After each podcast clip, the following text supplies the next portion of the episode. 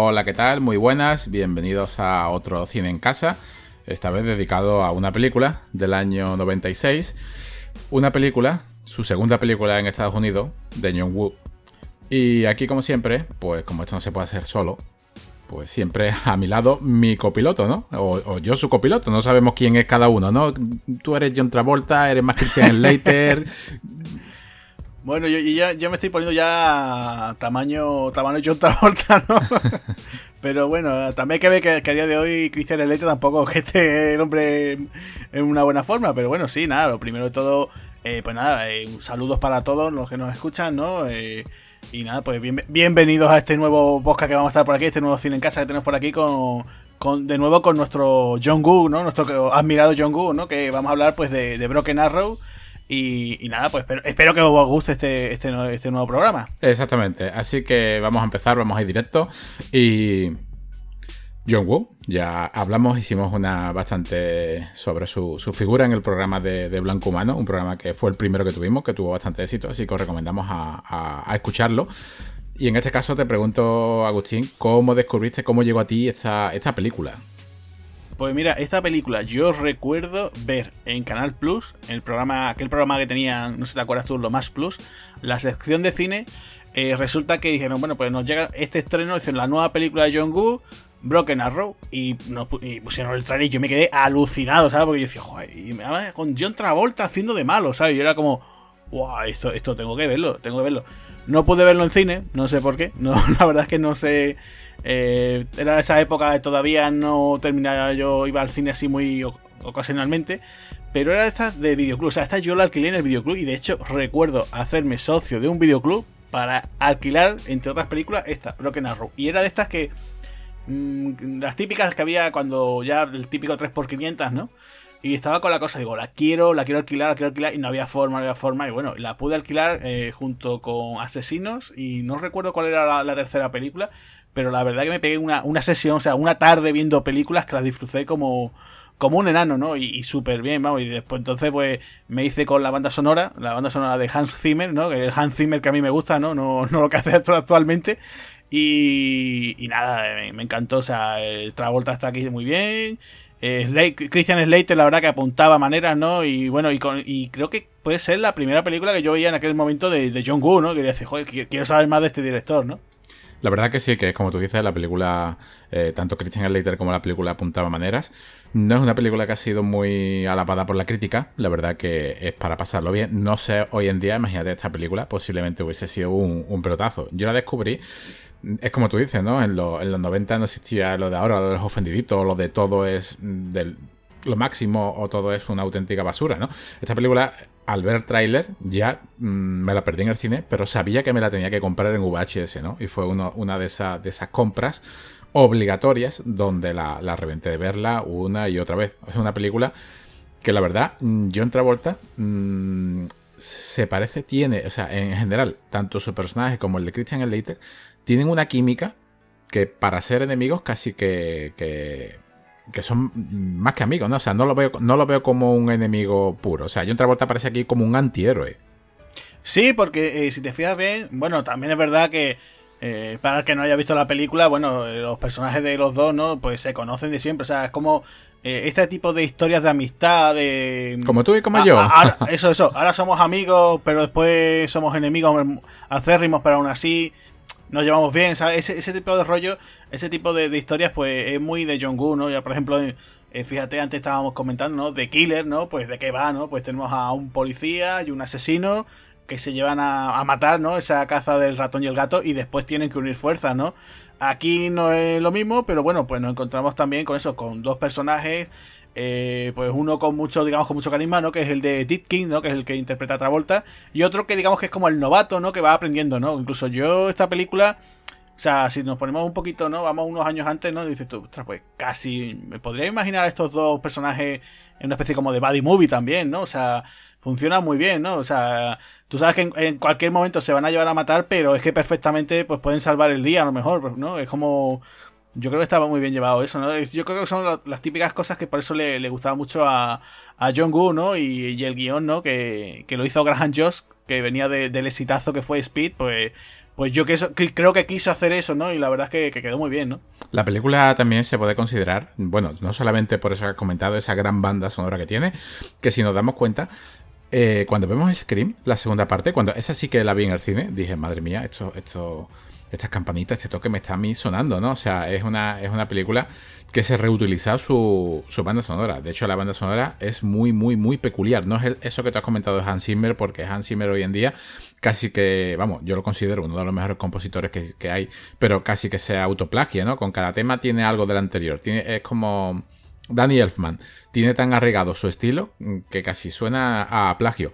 Pues tiene bastante que ver con, con La Roca, porque casi que no solamente por la música, los personajes, también el tema militar, también las armas, eh, aquí hay armas nucleares, ¿no? De hecho, el título de la película es Flecha Rota, o sea, es un, es un, es un código, Flecha Rota, que, ¿sabes que aquí en España tuvimos ese código? No, no lo sabía yo que existía ese Sí, sí, sí, sí. Sé que, eh, por lo visto, lo que estaba informándome, que por lo visto el, el tema de ese Broken Arrow, esa flecha rota, eh, por lo que tengo entendido, o sea, existe, pero es para, para, referirse a otro tipo de términos. No es para el tema de pérdidas de, de cosas de estas de que, han perdido una bomba nuclear o que se ha sustraído o algo de eso, ¿no? Es para cuando hay una especie como de accidente nuclear, me parece, pero no sabía yo que aquí en España teníamos también eh, ese tipo de códigos, ¿no? Sí, sí, en el, en el año 66, o sea, no habíamos ni, ni, ni, nacido. No, no, estábamos ni en proyecto. exactamente, ni en proyecto. O sea, pues en enero de, del año 66 se activó ese protocolo. Aquí en, España cayó un bombardero, o sea, un B-52, y tenía armas nucleares. Y cayó en Almería, o sea, en Andalucía, como no, si tenía que caer en España, pues nos iba a tocar a, los andaluces, ¿no? Y se activó, se activó el protocolo de, de de armas nucleares y hasta un día más tarde no se, no se encontraron las armas. O sea que, aquí podía haber servido de inspiración perfectamente ¿no? a, John Wood o a Graham Joss, este pedazo de, escritor, no solamente de, de, Speed, sino de, Pacific. O sea, tiene muchísimo, muchísimo, incluso la Lady Ryan. Sí, eh, lo que es, o sea, este hombre, el Graham Joss, ya te digo, eh, digamos que tiene una especie como de trilogía, ¿no? Digamos de acción trepidante, con algún, digamos, pues, casi todas son, bueno, de hecho tienen en común que, dos de ellas cuenta con Christian Slater, el protagonista, ¿no? Speed, que fue la primera, le funcionó muy bien. Eh, la secuela simplemente de Speed está basada en sus personajes, o sea que él no participó, o estaría por ahí de asesor. Después nos encontramos con este Broken Arrow y después saltó a Hard Rain, ¿no? Aquella película también con Christian Slater, como decía, y con Morgan Freeman, ¿no?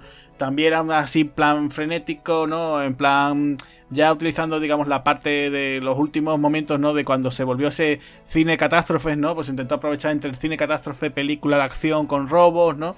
Y bueno, pues después como tú dices, ¿no? Dio el salto a, televisión, por ejemplo, en Hermanos de Sangre, The Pacific, eh, Justify, ¿no? La ley de Rayland, ¿no? O sea, y a día de hoy pues sigue trabajando este hombre y la verdad que, que bastante bien, ¿no? Yo creo que es un no es que sea un super fuera de serie, pero hombre, yo creo que a este hombre siempre se le recordará por, esa, por esas primeras películas, no por esos primeros trabajos, ¿no? Aquí eh, John Travolta es casi un resucitado, ¿no? Porque mm, la verdad que, que sí es cierto que todos sabemos que Tarantino trajo de vuelta a un John Travolta grande, ¿no? Y incluso John Woo con dos pedazos de, película como Broken Arrow y como Cara a Cara supieron sacar lo, lo mejor de él casi que para volver otra vez a hundirse él y su peluca y sí, hay que decirlo, lleva peluca desde hace muchos años, no ha estado engañando a todos. Pero la verdad es que la lleva bien, no la lleva como Nicolas Cage. Pero bueno, al amigo Nick se le, se le perdona. ¿Eso puede ser un efecto de la máquina de cara a cara o algo así? Sí, sí, sí, sí los dos, se cambiarían la, cara y el pelo, o sea, al mismo y la, la, alopecia también, ¿no? Se la cambiaron, ¿no? no, la verdad que, que fuera parte de bromas es cierto que a día de hoy es verdad que miras la filmografía de Travolta y la última película que estrenó en cine fue Salvajes, la de Oliver Stone, que tenía un rol secundario, que la verdad es que mm, no me terminó de convencer a mí esa película, la verdad es que no, se la vi en el cine, no me, me llama mucho la atención. Y después se ha dedicado a eso, entre películas de esta vez de acción de vídeo en demanda, o sea, lo mismo que Nicolas Cage.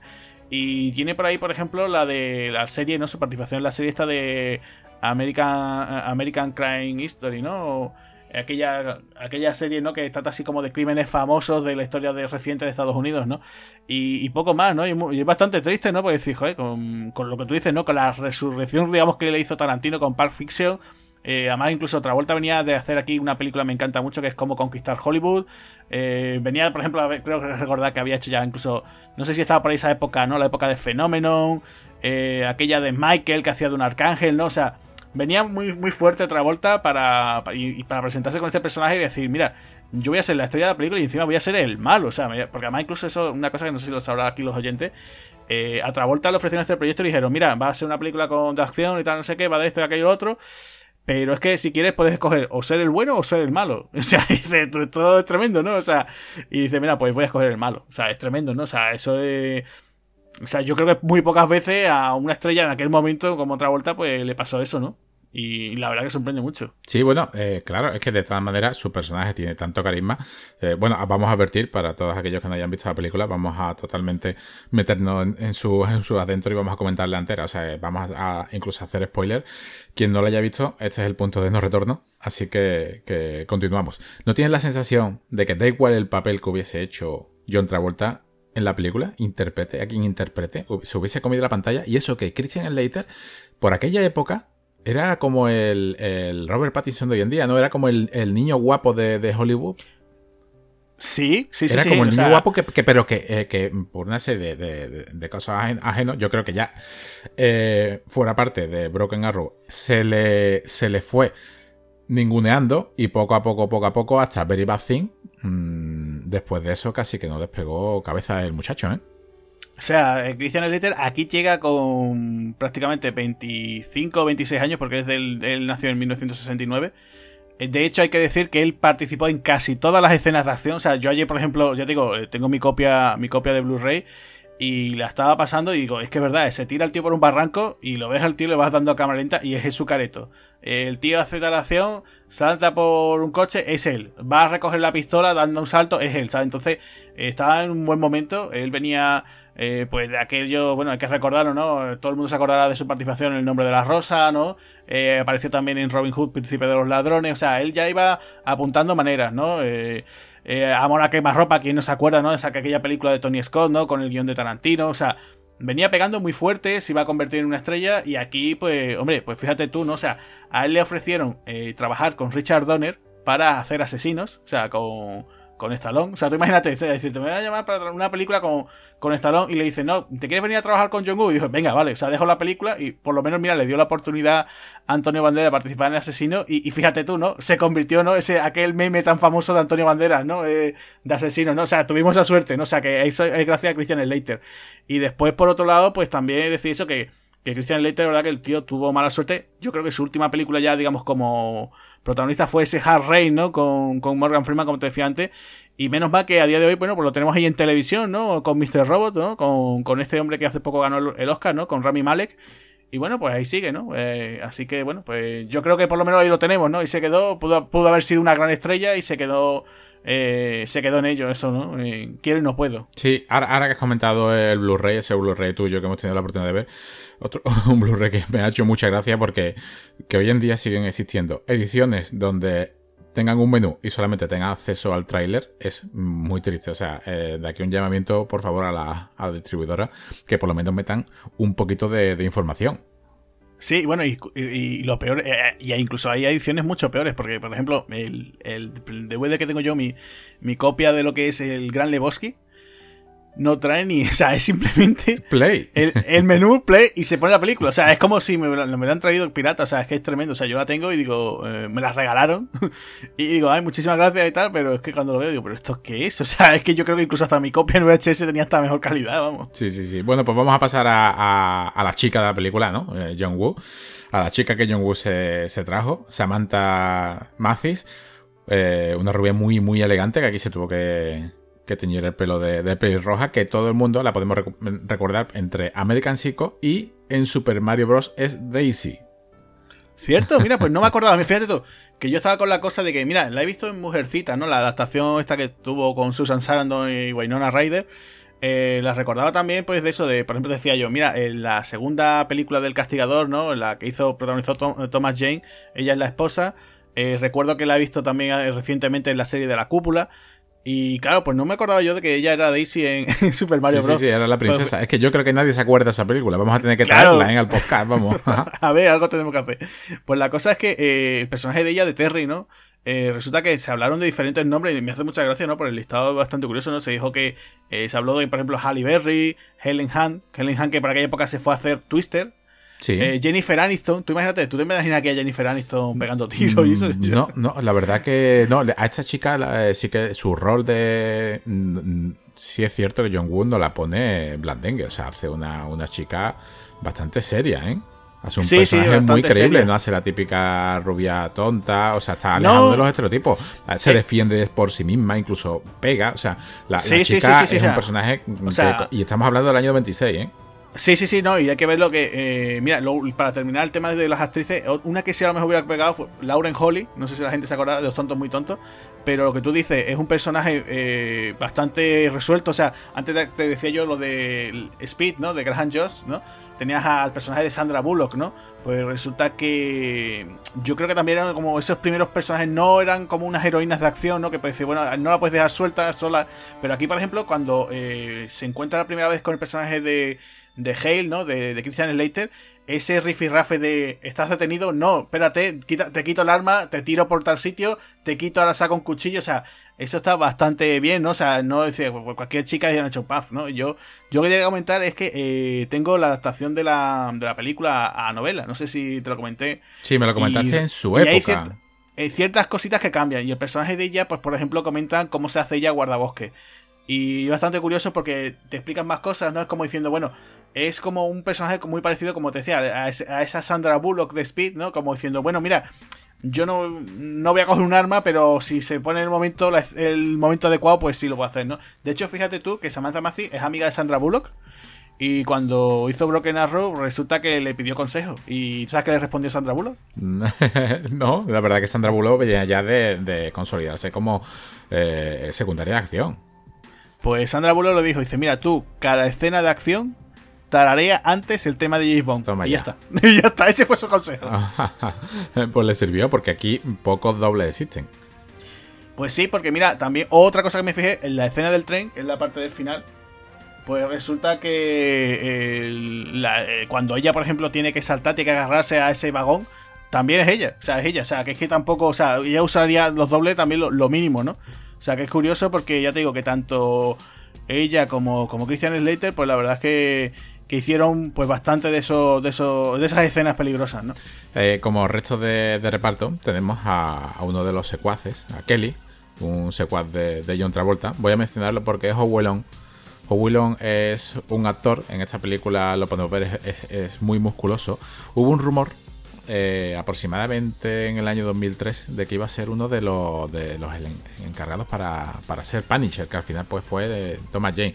Yo me alegré cuando lo, vi porque vi su forma física, ya lo conocía por Broken Arrow, no solamente por esa película, una película que no paraban de poner también al principio de, de Antena 3. Eh, Tormenta de Fuego, donde interpreta a un bombero que va en un helicóptero con un arma parecida a la granada de humo de, eh, Terminator 2 donde mm, suelta balas de fuego para ser un, muro protector. O sea, la película está bastante, bastante entretenida. Pero este señor, mm, después de Los Reyes del Crimen, como tú me comentaste, desapareció. O sea, mm, no se le vio más el pelo. O sea, además, literalmente. Bueno, Howie Long, lo que hay que decir aquí a los oyentes que, que viene del mundo del deporte. Era jugador de fútbol y nada, pues el tío, por eso tú, tú, lo que comentas, ¿no? Tiene una tiene un impacto físico, no sé, la apariencia física de este hombre es un tío muy alto, un tipo muy alto, eh, bastante, claro, bastante... 1,96, ¿eh? es, un, claro, un bestiaje. Es bastante alto, ¿no? Y fíjate tú, Travolta será un metro ochenta y tanto, Christian Slater estará ahí en el metro setenta y pero te lo encuentras eso. Y Howie la verdad es que, no sé si tú lo sabes, eh, eso, eh, aquí la verdad es que, que el tío se le ve como bastante carismático y funciona muy bien. De hecho, eh, fíjate tú que mientras que estaban haciendo el rodaje, eh, los productores iban viendo, dice, joder, pues este tío, la verdad que está pegando muy bien. Y en principio el personaje suyo, el de Kelly, moría casi a mitad de película. Entonces lo, lo vieron y dijeron, oye, a este tío le vais poniendo más papel y aguanta hasta el final de la película. Y la verdad es que el tío lo hace muy bien, ¿no? Sobre todo esa escena eh, cuando digamos que hace, digamos, la traición, ¿no? Cuando él, digamos, porque él es un, es un militar también que se apunta, ¿no? Que al, a dar este golpe, ¿no? Ese gran golpe de robar esas dos cabezas nucleares. eh, cuando engaña, cuando llaman, ¿no? Esa llamada que hacen, ¿no? Dicen, ¡ay, hay radiación! No sé qué, ¡ay, me estoy muriendo! No sé cuánto, no Y buenísimo el final cuando, cuando dice, tengo que hacerme actor, tío, me lo he creído hasta yo, ¿no? O sea, se va bromeando, ¿no? Y el tío, la verdad, que le echa bastante cara y, y ya aquí, por lo menos, esta película funciona muy bien. Yo la esa de Tormenta de Fuego recuerdo que se llegó a estrenar incluso en cine. Y recuerdo también de verla en videoclub, pero no de estas que. si a lo mejor la pillaba empezada, a lo mejor dice, bueno, voy a ver un poquito. Pero no, no tengo muy. No es que tenga buen, más recuerdos, sino que no recuerdo, la tengo muy vaga, ¿sabes? Entonces, pues no, no puedo decirte mucho más, ¿no? Sabes que el personaje de Huey eh, en su, final, ¿no? Digamos que es el típico final de. Salgo despedido de, de porque se ha producido como una deflagración de un explosivo que está fijo es muy, muy, muy parecido con otro final de otro de los enemigos de la roca, donde sale disparado a través de un cohete hacia el exterior, ¿no? O sea. sí, es que, es que esta película tú lo decías, ¿no? Antes, ¿no? Sí, es que se, eh, parece. Tiene un poquito a Hans Zimmer. Tiene a Hans Zimmer la banda sonora. Tiene después por ejemplo, esas escenas que te comentaba yo, ¿no? Antes, ¿no? Cuando hemos visto la película. Eh, esas escenas de cuando están, por ejemplo, los típicos militares, ¿no? Los jefazos, oye, que, estamos, que tenemos aquí una amenaza, ¿qué hacemos? Esas llamadas por teléfono y tal, esas conversaciones, me recuerda un poco, digamos, una especie como de pre-roca, ¿no? Aquí hay muchos elementos que después se ven en, en la roca de Michael Bay, que es del año después del año 97, ¿no? Entonces, pues, pues sí, la verdad es que funciona. Incluso fíjate tú, el personaje, aquí hay un personaje, el, de, el del tipo este, el chaval este como un jovencito, ¿no? Que está también en el, digamos que es un asesor, ¿no? Dentro de ese gabinete de crisis, ¿no? Que es el personaje que interpreta eh, Frank Wally. Que Frank Wally, la gente dirá, bueno, eh, a lo mejor por el nombre no le suena, pero lo ves por la cara y dirá, me suena de qué, ¿dónde he visto este hombre? Pues lo he visto también con Travolta en Pulp Fiction, que es el chico este que que se lleva al principio los, disparos, ¿no? Cuando van a visitarlo tanto Samuel. Jackson como John Travolta. Y claro, pues aquí hace de ese típico como jovencito, así un papel tipo como estilo Jack Ryan, ¿no? En plan, dice, bueno, eh, no se mete en, escenas de acción, pero él sabe cómo dice, bueno, pues puede asesorar por dónde va. Además, incluso al principio piensa que el que ha tenido toda la culpa de esto ha sido el personaje de Christian Slater, ¿no? Que eso después, por ejemplo, en la novela también hace mucho énfasis, ¿no? En la, novela casi hasta el final de la película se creen que el malo es el personaje de Christian Slater, ¿no? Aquí yo te decía que hay muchas cosas que cambian, ¿no? Y, claro, pues, pues ese personaje de Bon eh, perdón, de, de Frank Wally que además te tengo que decir que, eso me, hizo mucha gracia. Eh, ¿Sabes quién le pone la voz aquí en el doblaje? no, no, no, no me acuerdo. No de, pues José, eh, José Luis Gil, que es nada menos que que eh, el actor de Aquí no quien viva o la que se avecina, ah, ¿no? verdad, sí, sí, sí. Juan Cuesta, ¿no? El presidente de esta comunidad, ¿no? Y la verdad que tiene, hay un, la verdad que el doblaje es curioso, ¿no? Porque por ejemplo Christian Slater le pone la voz ya a Claudio Serrano, que después más adelante Claudio Serrano es la voz de, de Christian Bale en Batman, Genial. Y, claro, pues la verdad es que sorprende mucho, ¿no? El doblaje, la verdad que, se me hizo bastante curioso, ¿no? Hay algunas voces que me llamaban un poquillo la, atención, ¿no? Ahí después me puse a indagar un poquillo, ¿no? Eso de, eh, como te decía, ¿no? Eso, eh, Claudio Serrano, pues la, la de Christian Leiter, Salvador Aldeguer, que es la voz de Travolta, es la voz esta que suele tener ahora eh, Antonio Banderas, ¿no? También la voz de, de Martin Lauren, o para que no se acuerde un poquito, eh, la voz de, cosas de casa de Carl ¿no? Entonces, pues bueno, la, verdad es que son unas voces que eran bastante curiosas, ¿no? Sí, además que no solamente el eh, Salvador Adeguer no es la voz típica de John Travolta, pero aquí le da ese toque de gamberro, ese toque de antihéroe, mucho más seria que su voz mm, que estamos todos acostumbrados. Ese, yo lo veo un acierto, no, mm, no, no es una discordancia con el personaje, pero sí que cuando tú lo ves, es, eh, vamos, hay que decir que, que John Travolta, pues al final muere, ¿no? Yo me hubiese quedado con la gana de que hubiese seguido vivo y hubiese por ahí seguido haciendo de, de, las suyas. De malo, ¿no? Haciendo por ahí como una especie de Grinch. Sí, porque esta, película, eh, ¿cuánto costó y más o menos cuánto recaudó? Pues mira, eh, hay que decirlo, ¿no? Se estrenó el 25 de marzo aquí en España, ¿vale? En otros países, aquí la llamamos Broken Arrow, alarma, alarma nuclear. En otros, por ejemplo, se llama código flecha rota o cosas así. Pues aquí, por ejemplo, la película costó 50 millones de dólares y recaudó en todo el mundo 150, que la verdad que, fue bastante, bastante bien. Yo no sé por qué no se pensaba decir, bueno, pues vamos a intentar. No, sería complicado decir, bueno, ¿cómo planteo una secuela de esto, no? Sí. Y ahora que has comentado eh, la parte del gabinete de crisis.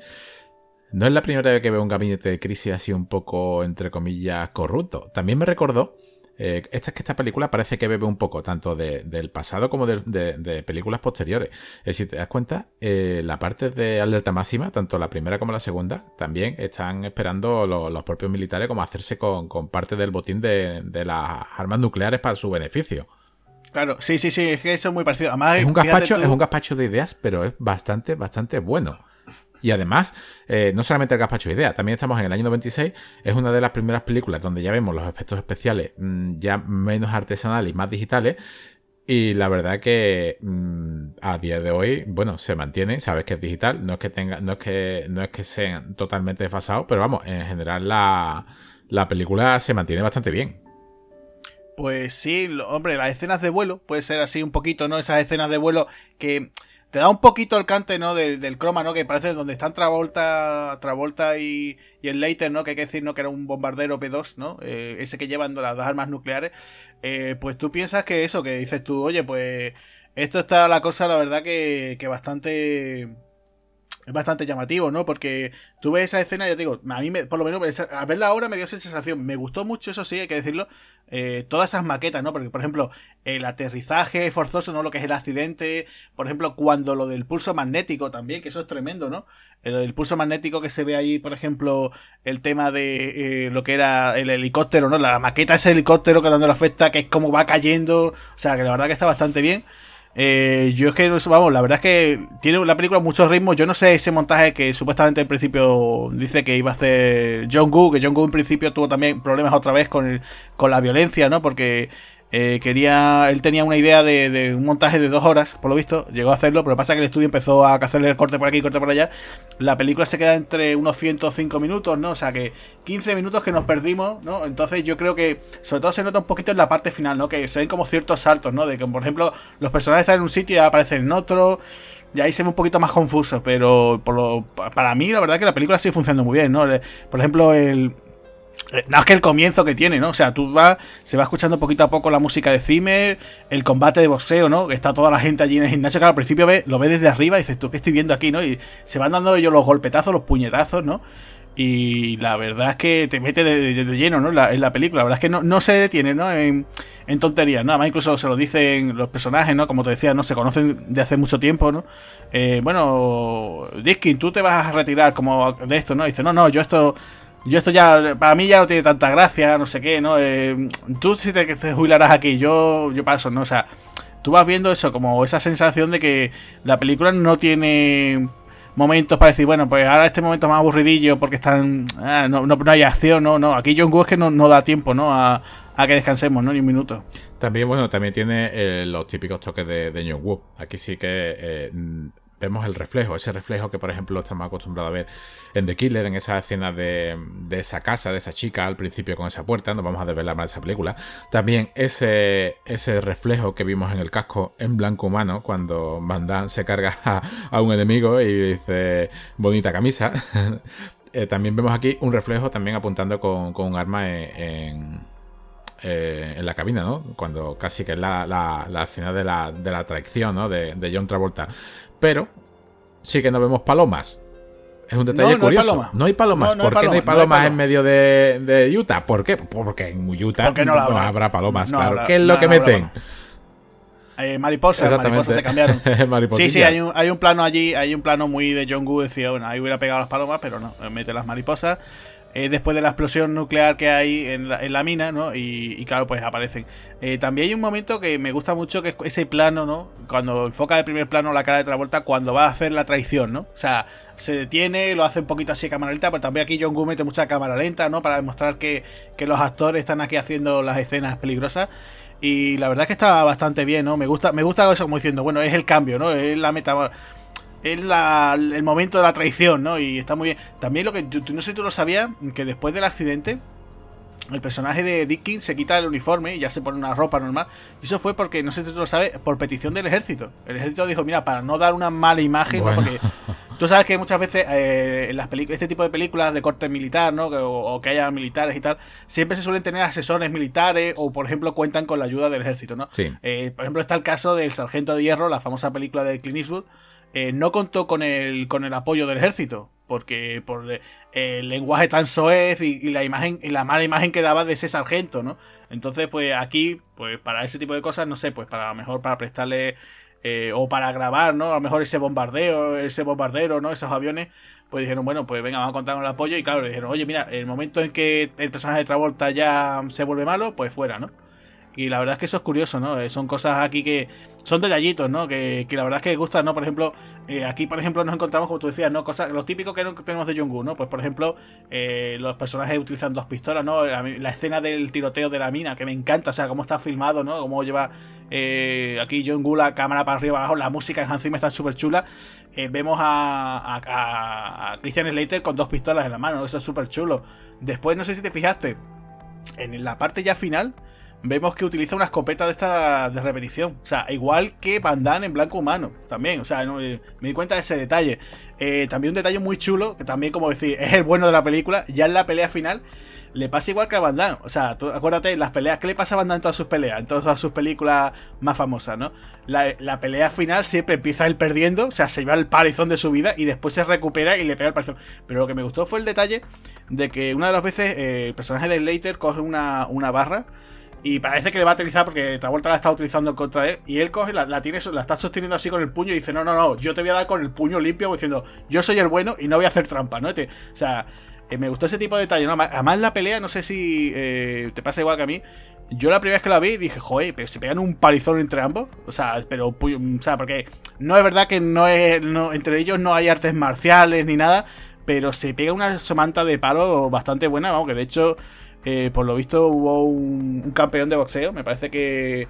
Eh, Carlos Palomino, eso es, un campeón de, boxeo que estuvo entrenando a, los dos y, la verdad es que se dan una buena paliza, eso, desde el comienzo, ¿no? Ese, ese combate de boxeo que están en el gimnasio y después este final, ¿no? Que es brutal, ¿no? Además que, ya te digo, incluso el Later da alguna patadita y todo, ¿no? O sea, que la verdad es que, muy bien. Sí, la verdad que, bueno, eh, Carlos Palomino, este, este, hombre que tú has comentado, este mexicano, las coreografías deben ser suyas porque se ven muy real, o sea, los puñetazos se sienten, o sea, eso es un toque... Es posible que, yo, que las escenas de las peleas, eh, la primera es muy fuerte, la última... A lo mejor ahí es donde llegaron a recortar un poco en la violencia. También he pensado que el tema de la violencia, siempre que vemos a John Woo, estamos acostumbrados a ver hordas, ¿no? De enemigos. Sí, con el tema militar, ya de por medio, lo de que tú has comentado de quitarse el uniforme, que luego ya en posteriores películas sí que hemos visto como los militares pues han sido muchas veces los, enemigos, ¿no? Eh, a lo mejor se, se recortó en, el número de muertes, porque tampoco es una película que tenga un kill count muy elevado, eh, pero en general cumple. O sea, yo, ¿cómo catalogarías tú la película? Porque yo, cuando la ves, eh, tiene aventuras, tiene suspense, tiene acción, y es un cúmulo de, de todo a la vez, ¿no? Sí, un no parar, ¿no? O sea, que, como te decía, ¿no? Sigue ese rollo, ese estilo un poquito como el de Speed, ¿no? Porque acuérdate que Speed que era eh, pues una serie de secuencias, ¿no? De, de acción que, te van encontrando con dificultades y van de un sitio a otro los protagonistas, ¿no? O sea, es un poco eso, ¿no? La, la relación, por ejemplo, Fíjate tú, la relación que tiene el personaje de Keanu Reeves con Sandra Bullock, que es, pues, se van conociendo en unas circunstancias que no son las más idóneas para tener un romance, ¿no? Y aquí pasa más o menos igual, ¿no? O sea, tienen que estar un continuo no parar, los van persiguiendo, tienen que ir de un sitio a otro, se hacen con el arma, una de las armas, ¿no? Se hacen con las armas nucleares, la esconden en la mina, o sea, es, no parar, no parar, o sea, se mete en una situación y va a otra, ¿no? Una especie como de montañas rusas. Eh, empiezas con, por ejemplo, con el, con el bombardeo, eh, después va en el parque, del parque a la mina, o sea, que van cambiando y finaliza con ese tren, ¿no? Que la verdad es que, que estaba muy bien, ¿no? Yo, por ejemplo, mira, fíjate tú, eh, decías tú que había poco body count, pero aquí, por lo visto, eh, por lo que tengo entendido, el, el, armero, ¿no? El que se encargaba aquí de las armas, eh, dice que se gastaron más de 60.000 rondas de munición mientras que se hizo la película, o sea, que aunque no cayese mucho. Tomas y tomas y tomas sin parar. Eso es, habrá que, Claro, habrá que ver también lo que no hemos visto, esas escenas violentas que no hemos visto eh, de, de John Woo, ese metraje que falta, esos 20 minutos de acción, posiblemente. Eh, es muy difícil que eso salga, pero sería interesante conseguir un warprint, ¿eh? Sí, que sería interesante porque mm, Entiendo yo que, ya te digo, eso que se recortó fue por eso, por, esa extrema violencia, ¿no? Pues para que no le pusieran un no recomendado a, menores de 18, ¿no? Porque esta película creo que es un no recomendado a menores de 13. Y claro, pues sí, tiene momentos. Fíjate tú, por ejemplo, uno de los primeros asesinatos, cuando matan a esa parejita de ancianos que están haciendo excursión, que sin venir a cuenta, además que no se ve ni siquiera la señora, se ve la, sombra de la señora, ¿no? En la, en la. en lo que es la tienda de campaña. Que, que es muy. O sea, le pegan dos tiros en la cabeza, súper bestia, ¿no? Eh, sale sangre allí que dices tú, joder, esa, seguro que esa escena, incluso incluso cae el hombre, ¿no? El, señor este mayor, el señor anciano, cae encima de la hoguera y, sale ardiendo el cadáver, o sea, que es tremenda, ¿no? Y después, por ejemplo, hay otra también así, eh, cuando hay unos militares también, se acercan también estos, de los, estos malotes que tiene aquí eh, John Travolta. Y, y, hay uno de los militares que está comiendo la chocolatina lo matan y llega a esos, esos malotes y le quitan las chocolatillas y sigue el tío comiendo. O sea, o sea, ya te digo, son pequeños detallitos, pero tú vas viendo que, que los personajes tienen cierto carisma, ¿no? Hasta cierto punto, ¿no? O sea, eh, como te decía, ¿no? Está el personaje Howie Long.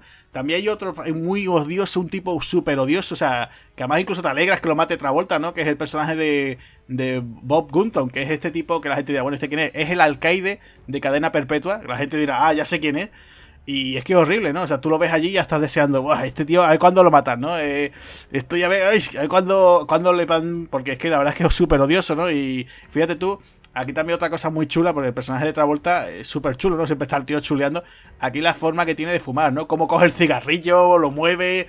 Eh, y hay un momento que aquí incluso el otro, el personaje de Bob Gunton le dice, oiga, por favor, ¿puede usted apagar aquí el, el tabaco? Y, y, entonces hace Travolta, bueno, va, lo tira y enciende otro, ¿no? Incluso cuando lo mata eh, le echa el humo, ¿no? Le dice, ¿qué pasa? Eh, no, es como, como estoy de día hasta las narices, ¿no? O sea, es tremendo, ¿no? De hecho, la, la, escena cuando John Travolta aparece con su cigarro, cosa que hoy en día casi que se, se prohibirá. Sí.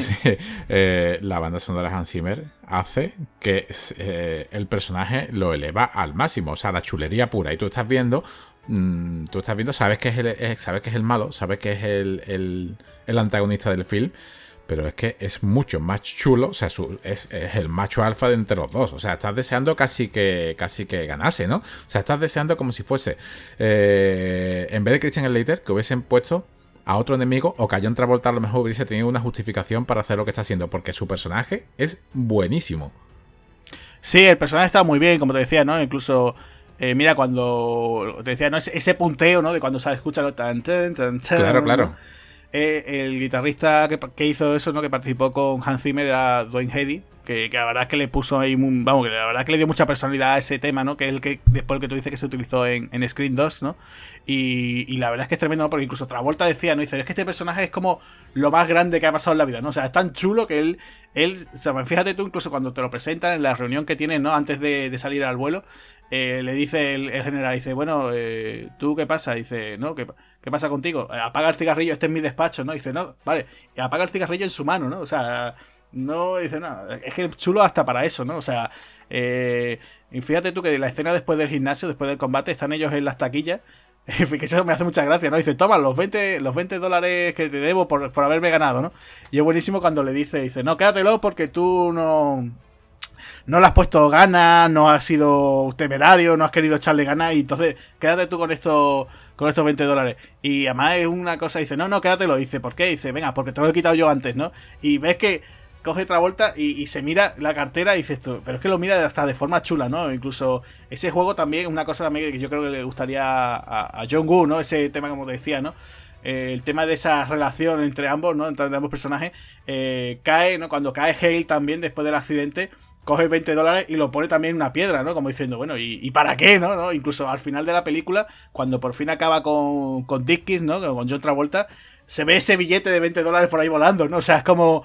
Eh, es muy simbólico, ¿no? Todo, todo ese simbolismo que tiene aquí, ¿no? O sea, está muy bien. Además, como, como decía, ¿no? Esa, esa banda sonora de Hans que yo no sé si tú lo sabes, pero él es muy fan también de, de New Morricone y por lo visto dice él que se, inspiró un poco en esos trabajos de New Morricone con, con Sergio Leone, ¿no? En, todos los espaguetis western, ¿no? además que es muy deudor, ¿no? Incluso el paraje, ¿no? El paisaje que nos encontramos aquí, ¿no? Ese, ese desierto, pues podría haber sido también perfectamente un, un western, ¿no? Este Broken Arrow. Sí, sí. No sé si tú lo sabes. Dime. Pero hay una película que se llama Broken Arrow del año 50 que era un western. O sea, que es que es como para, darnos más, ¿no? Nos encontramos en realidad como dos cowboys, ¿no? Super amigos. En Utah.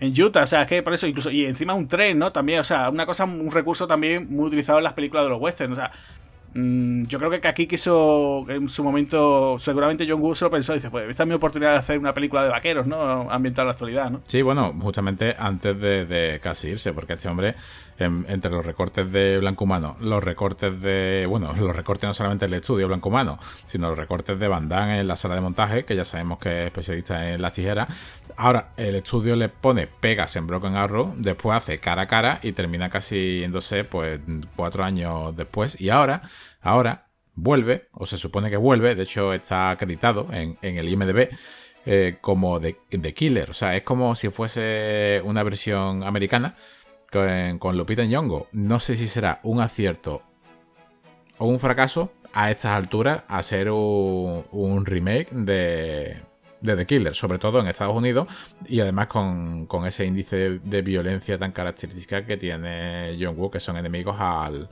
Eh, es que el héroe Blockchain, no sé si en Estados Unidos cuaja. Pues no sé decirte. Yo y además, hoy en día estamos acostumbrados, no solamente el héroe Blue Shade, para que todo el mundo entienda, son esas escenas eh, que estamos acostumbrados a ver películas asiáticas donde mm, a última instancia se levanta el héroe que está a punto de caer con dos pistolas, con dos ametralladoras, con una sola eh, arma y se carga a lo más grande saltando de un lado para otro, lo que estamos acostumbrados a ver en cualquier película de, John Woo, que antiguamente siempre se decía, no, es que es una película de, de chinos, no. Hoy en día es más épico, es mucho más mucho, mucho, mucho más digital. Y no sé hasta qué punto más le pegaría a, un tipo de película como Luc Besson. O sea, simplemente producir y estar ahí, que, estar detrás de las cámaras, que se la puede, se la puede jugar. De hecho, su última película se le ha catalogado como una parodia, pero es que no sé qué tipo de crítico llama a parodia, si es que ese es su propio estilo, ¿no? Pues sí, la verdad es que creo que tú te refieres a la de Manhattan. Exactamente, Manhattan, sí, una película que se estrenó hace un par de años. Sí, que está, me parece que está disponible por Netflix, me parece, y no sé, la tengo pendiente y... No, no es una, no es una parodia, es su género, es su... Es, vemos lo, lo, que estamos viendo, viendo cine John Woo, pero de hoy en día. Claro, pues no sé, o sea, ya te digo, primero tendría que verla, y por otro lado, esa nueva versión de The Killer, pues eh, no sé, ya de esas cosas como tú dices, ¿no? A lo mejor si le queda en producción, ¿no? La hora de producción en vez de dirección, pues a lo mejor puede ser que. No sé, no, ya te digo que él salió bastante, bastante escaldado, ¿no? Recuerdo aquella de Paycheck, que fue con Ben Affleck y con Thurman, que aquello ya era un poco un despropósito, ¿no? Y mira que era una historia interesante de ciencia ficción, pero aquello es que no, terminaba de, cuajar y, y, se nota que él se fue, digamos, bastante decepcionado de Hollywood, ¿no? Y, cada vez hacer una nueva versión, pues la verdad es que no. No sé, no, a mí no me termina de convencer, no sé yo a ti, pero vamos. Que ya te digo, yo. Dime. ¿Sabes el, un detalle que se nos ha pasado? No solamente vemos la chulería de John Travolta, también el tema de las armas que tú has comentado, esa escopeta de repetición, esa escopeta de corredera. Aquí hay otro detalle que también vemos, que es el arma del protagonista, el arma de, bueno, de, John Travolta, que es una vereta, que es exactamente la, misma vereta, su, modelo me parece que es el, F, el 93R, es, la, es el mismo arma que se utilizó para Robocop, ¿lo sabías? No, pues no lo sabía. Sí, sí, es, el mismo, es el mismo tipo, es, la, misma, la misma arma, solamente que, en Robocop se le, se le alargó lo que es la, el cañón. Es una Beretta, como la, que usa John McClane, eh, el protagonista de la jungla de cristal, o como Martin Riggs, pero en este caso es de, digamos, como de, lleva un cargador extendido y es como un poco de repetición, ¿no? O sea, dispara como una especie de... sí, una metralleta. De ráfagas, claro, es, es más semiautomática. Sí, la verdad es que ya te digo que está bastante chula, ¿no? Además que llama mucho la atención, incluso en el póster aparece, ¿no? Hmm. En, uno de los pósters aparece Travolta empuñándola y la verdad es que muy destaca mucho. Yo recuerdo verla también, por ejemplo, creo recordar una así muy similar en Desperado también, que creo que usaban, pero no de esta que usaban ese disparo en ráfaga y la verdad es que queda bastante chula, ¿no? Yo aquí, siendo John Woo, es normal que, que apostaran por eso, por el juego con ¿no? Con el tema de las armas, ¿no? Que cada uno dijera que lleva cierto tipo de armas. Por ejemplo, fíjate tú, el revólver que, por ejemplo, lleva Terry, ¿no? Que la, eh, Samantha Mathis, ¿no? Es así plateado, que creo que sería un calibre bastante grandecito también. Y, y llama mucho la atención, ¿no? Por ejemplo, como te decía, ¿no? En ese juego al principio, cuando se conocen los dos personajes, que como poco a poco, por ejemplo, cuando ellos se hacen, por ejemplo, con, con las armas nucleares, ¿no? Cómo les roban también a, a Dickin también las armas, ¿no? Cuando entran esos hammers, que también esta de las, primeras películas donde aparecieron unos hammers también, ¿eh? Que decías tú, wow, esos todoterrenos que son enormes, ¿no? Otra cosa, otro, otro detalle de la roca. Claro, también otra vez. Eh, queda muy chulo cuando, por ejemplo, le tira Dickin también, Dickin no, eh, Hale, ¿no? Christian Slater le tira ese cóctel Molotov, ¿no? Que eso en el libro también te lo explican, ¿no? Y él dice, ¿dónde aprendiste eso? Y dice, no, lo aprendí en Nueva Jersey. Y en el libro da una explicación ahí súper extensa, un poco rollo, ¿no? Que dices tú, bueno, vale no me interesa, ¿no? Y, y claro, ves como del personaje de Travolta y Howie Long también dice, venga, desmonta y tiran las puertas, o sea, sacan como si fuese un coche desmontable, ¿no? Le quitan las puertas y venga, tiras para adelante, apagan el fuego y, y siguen para adelante, ¿no? O sea, la verdad es que que sorprendía mucho esos coches, ¿no? Eh, era tremendo, ¿no? Y yo te iba a preguntar, ¿qué te pareció, si te acuerdas tú, el detalle de, cuando están en el tren, Samantha Macy se queda sola, porque se, se queda, que además muy tonta, de la forma muy tonta de cómo ella eh, se queda en la, en la lancha, ¿no? Cuando transportan ya, la, quedan, o sea, una de las dos armas, la explotan, ¿no? Que es esa famosa escena del del pulso electromagnético, como el suelo se viene abajo, ¿no? Pero cuando después de eso eh, van a transportar la bomba en una, en una lancha, y, parece que van a robar ellos dos la lancha y se queda ella, ¿no? Con esa forma tan tonta, ¿no? Pero me hace mucha gracia lo que te quería decir. En la escena del tren está, digamos, ese informático programando la bomba y se acerca a ella y le, dice, ah, te creías que era un informático de estos mermados, ¿no? Y dice, no te imagino lo que puedo hacer con, solamente con un pulgar, ¿no? y coge ella y le lanza ese martillo, ¿no? Y, y, ¡pam! y toda Como nosotros, ¿no? O sea, sería un informático Sí, sí, sí, tremendo, ¿no? Pero, pero, ¿qué te pareció tú ese cambio, no? Porque eso es una cosa, dices tú, va, este es el típico empolloncillo de turno, ¿no? Que, Correcto, sí, sí, Mira, si te das cuenta, de ahora que lo has comentado, el, el informático en las películas siempre se, se ha visto, nosotros somos programadores, ¿no? Yo no conozco a nadie así. De hecho, cuando estudiamos, poca gente había sido casi ninguno. Eso es un estereotipo mm, que se ha tomado. Eh, tuve la misma sensación exactamente que una película de dos años antes, o bueno, de un año antes, la misma sensación que cuando en Dos Policías Rebeldes rescatan al informático y es un hombre de color, alto, delgaducho, con, con la melena, con una gafa de culo de botella y lo veo siempre como, como un rol secundario, ¿no? O sea, no... Sí, sí, sí, sí, sí, es una cosa... Eh, lo dices, sí, la verdad, incluso un tipo más alto, se ve incluso más alto que, que Will Smith, ¿no? Incluso eh, fíjate tú que en la secuela después también vuelve a contar con ese personaje, ¿no? Pero la verdad que sí, que es lo que dices, ¿no? Además que aquí hay mucho personaje, ¿no? Mucho matoncillo, que la verdad que se le ve con, carisma, ¿no? Que es una cosa que ahora, por ejemplo, ver a los malos, los típicos masillas, ¿no? Como son decirse, y no tiene ninguna gracia, ¿no? Ningún carisma, ¿no? Aquí, a mí que fue, por ejemplo, eh, ya te digo, pues estaba este de Howie Long, el personaje de, de Bob Gunton también, que es como el, el, que va llevando el dinero, ¿no? Que siempre está protestándole a Travolta, ¿no? Eh, tienes algunos que también son, ¿no? Por ejemplo, incluso aquellos que matan a, estos militares del helicóptero también, ¿no? Que eso también es una cosa tremenda, ¿no? Cuando van con el helicóptero, que van persiguiéndolo a ellos dos, ¿no? Y se empieza, ¿no? Y el personaje de Slater con el revólver y se pone a dispararle al helicóptero, o sea, en plan, ole, ole y ole, ¿no? Eso es un héroe, ¿no? Una acción, ¿no? Y la verdad es que que, que, yo ya te digo que lo vi bastante bastante bien, ¿no? O sea, eh, incluso en la escena, por ejemplo, también del, de la mina, que en la mina también acaban con uno de los malos, de una forma muy parecida también en, como en blanco humano, ¿no? matan al malo y el malo tiene una granada en la mano, se le cae la granada.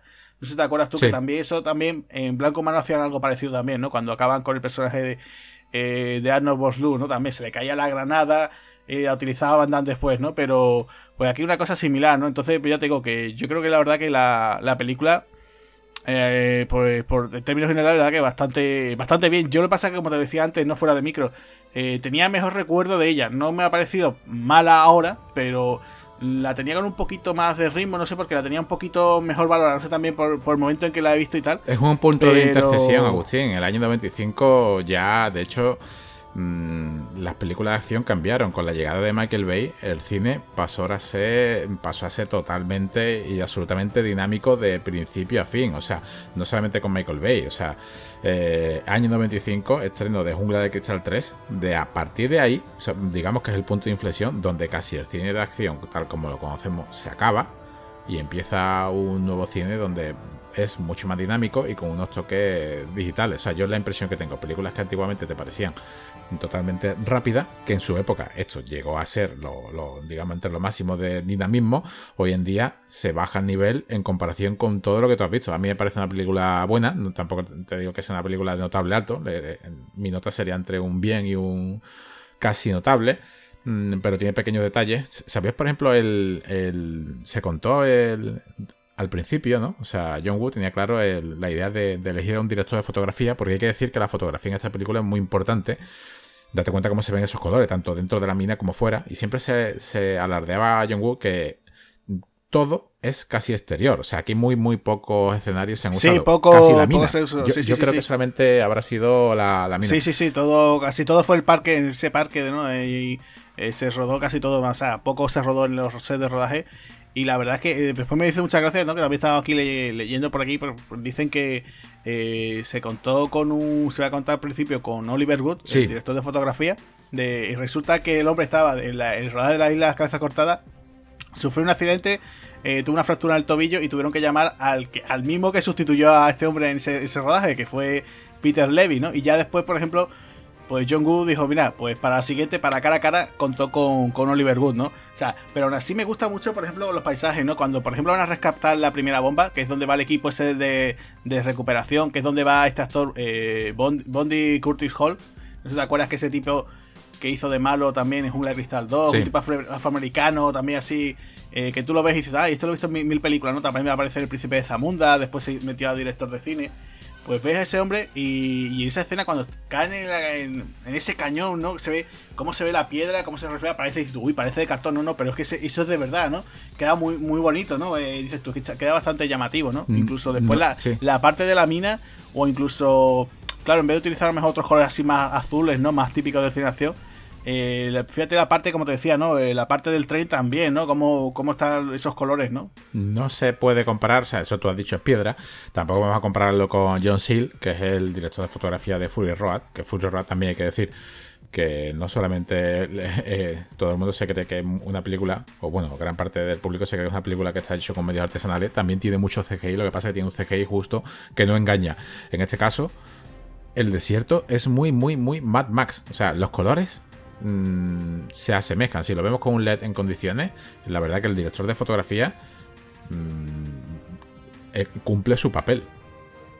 Pues sí, yo creo que es, vamos, lo que es eh, en tanto dirección, el dirección, el guion, o sea, toda la parte, digamos, los principales, ¿no? Los principales puntos así de, de lo que sería la producción, bastante bien. O sea, el guion de Graham Jones, ya digo, bien. O sea, de estos que a lo mejor dice, tampoco quiero yo más explicaciones, ¿no? De que me expliquen más cosas, ¿no? Eh, puede ser que, como te decía, esos 15 minutos que han cortado, mejor hay alguna explicación más. La banda sonora de Hans está muy chula. O sea, yo a día de hoy ya tengo, la sigo escuchando. Eh, o sea, yo creo que incluso. Yo creo que aquí estaba John Woo incluso un poquito más asentado, haciéndose un poquito a Hollywood, ¿no? Que es como después veríamos en, la siguiente, ¿no? En cara a cara.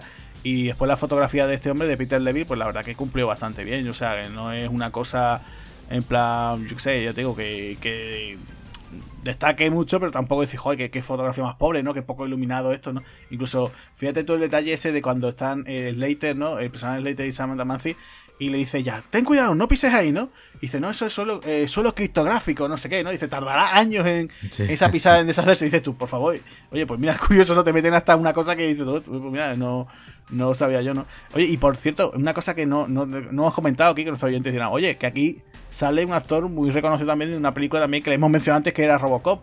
Aparece el malo de Robocop aquí. Kurt Smith aparece aquí, que es uno de los de los actores del gabinete de crisis, ¿no? Que también el típico papel ya que le estaban dando por su edad, ¿no? Ya de un señor ya mayor, decir, bueno, pues va a ser un asesor, ¿no? O, de esos jefes de allí de, del ejército, ¿no? Para, para gestionar esa crisis, ¿no?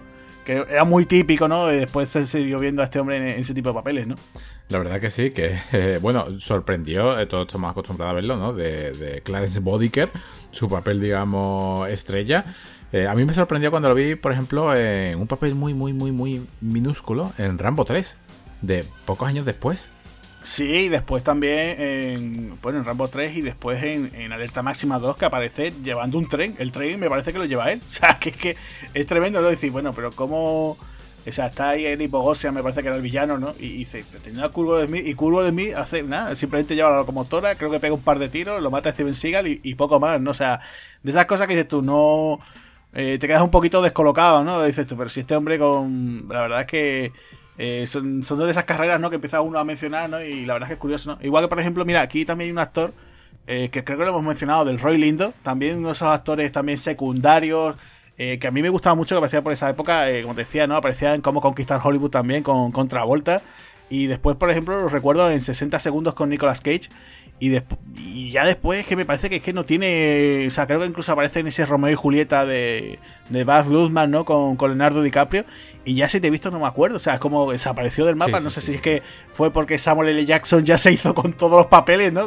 De, secundario afroamericano o, o no sé, ¿no? Entre Samuel. Jackson y Morgan Freeman. Pero la verdad que era un tío era un tipo, un actor que de estos que tú decías, joder, un secundario con, con empaque, ¿no? Que daba, que, que hacía que, el, reparto, ¿no? Eh, ganase puntos, ¿no? dice, oye, estás, estás, del Roy Lindo aquí, pues genial, ¿no? Yo, yo te digo, me encantó en cómo conquistar Hollywood, la verdad que está muy bien. Y, ya después, pues no sé por qué, no sé qué, o sea, que este hombre eligió mal, o no sé la razón, o terminaría un poco harto de Hollywood, no sé, no, la verdad es que es curioso. Sí, igual que Kurtwood Smith. O sea, la, última, otra de las películas que, me sorprendió verlo. Y aquí sí que tuvo un papel más protagonista. Aunque después de, haber hecho el pedazo papel, ese, ese enemigo de, de Robocop que desapareciese. Mm, es un poco extraño. Luego lo vimos en Fortaleza Infernal 2. O sea, es el, es el alcaide, ¿no? De esa, de esa prisión de, de Christopher Lambert. Y desapareció. es la, perdona, es la primera, ¿no? Sí, sí, la primera. además, la segunda parte, si no me falla la, memoria, la primera parte de Fortaleza Infernal es Stuart Gordon. Y aquí hemos hecho muchas, muchas comparaciones con Alerta Máxima. Y si no me falla la memoria, Fortaleza Infernal 2 es de mm, Geoffrey Rush, que es el director también de Alerta Máxima 2. Vale, pues hasta ahí no llego yo, no, pues no sé si se, será, vamos. Yo recuerdo que me parece que la villana de Fortaleza Infernal. Ah, Geoff Murphy, vale. Vale, de acuerdo, pues. De acuerdo, pues eso que no te digo, lo tenía ahí un poquito. Sí, sí, es el director, el director de Alerta Máxima y Fortaleza Infernal, si no me, si no me falla la memoria. Dos segundas partes, que bueno. Sí. Es para pasar el Sí, va a pasar el rato, la verdad. La segunda parte de Fortaleza Infernal 2 espero que la primera, alerta máxima también. Pero bueno, son películas que son para pasar el rato. Y quién sabe si alguna vez pues la, la traigamos a este formato, ¿no? Pues sí. Eh, pues bueno, no sé si tú quieres comentar alguna curiosidad más o algo más de, la película de Broken Arrow. No, ya, ya no me queda ninguna. O sea, ya el tema de las armas, es el tema de. No, todo, está, está comentado todo ya yo simplemente un par de apuntes que no sé si la gente lo sabrá, que Christian Slater y Samantha Macy eran, habían sido novios y entonces dice que... Es cierto, es verdad. Era una, una, sensación un poco rara porque ellos habían trabajado antes en Rebelión de las Sondas y claro, pues volver a trabajar juntos haciendo esto, pues decían que era como, uy, esto... Vamos, que se llevaban bien, no había problema. Incluso Samantha Mathis, por lo visto, era muy fan de John Travolta y dice que estaba muy nerviosa para trabajar con él, ¿no? Entonces, las dos o tres escenitas que tienen, ¿no? La verdad que dice que estaba como un manojito de nervios, ¿no? Y por lo visto, no sé si ya por último, para comentar el tema este de curiosidades, eh, eh, la, película tuvo un retraso en su estreno, pero tenían que haber estrenado en diciembre, en diciembre del año 95, y se pasó el estreno a, febrero de, del 1996. Y Christian Slater, o sea, te digo, imagínate, tenía muchas ganas, como te decía, de trabajar con John Woo, que dice que para prepararse su papel dejó de fumar, ¿sabes? o sea, que te imagínate en aquel momento, ¿eh? Pues la verdad que con esto ya hemos acabado. Os hemos traído otra película de, de John Woo. No será la última, volveremos a, traer a, al maestro o uno de los maestros de, Hong Kong, de este cine asiático, de este cine que ya no se hace. Ya seguramente volveremos con otra de sus grandes obras, alguna de su gran trilogía para nosotros. Y la verdad que con esto pues hemos acabado y por mi parte aquí Javier Hernández se despide y ya pues nos vemos en la próxima. Eso es. Bueno, y antes de yo despedirme, pues deciros lo de siempre. Eh, si os ha gustado este podcast, pues pulsar me gusta. Eh, cualquier comentario de si habéis visto la película o no, qué os parece, que hubierais cambiado, que sea, pues lo podéis dejar en comentarios. Eh, también recordad que estamos por las redes sociales, Facebook, Twitter, Instagram. También en nuestra página web www.espartanosdelcine.com. Y por último, darle las gracias a todos nuestros seguidores por todo vuestro apoyo y también agradeceros pues eso, todas las suscripciones que estamos teniendo últimamente, pues que ya pues hemos conseguido un, buen número, ¿no, Javi? Y, nada, pues simplemente con eso, pues no, yo por aquí, Agustín Lara, me despido y nada, un saludo para todos y nos vemos en la siguiente. Así que nada, adiós. Adiós.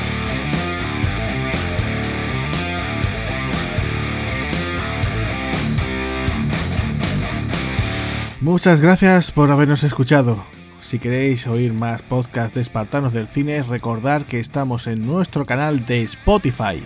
También podéis seguirnos a través de las redes sociales, Facebook, Twitter e Instagram. Además, tenemos nuestra página web www.espartanosdelcine.com. Un saludo amigos.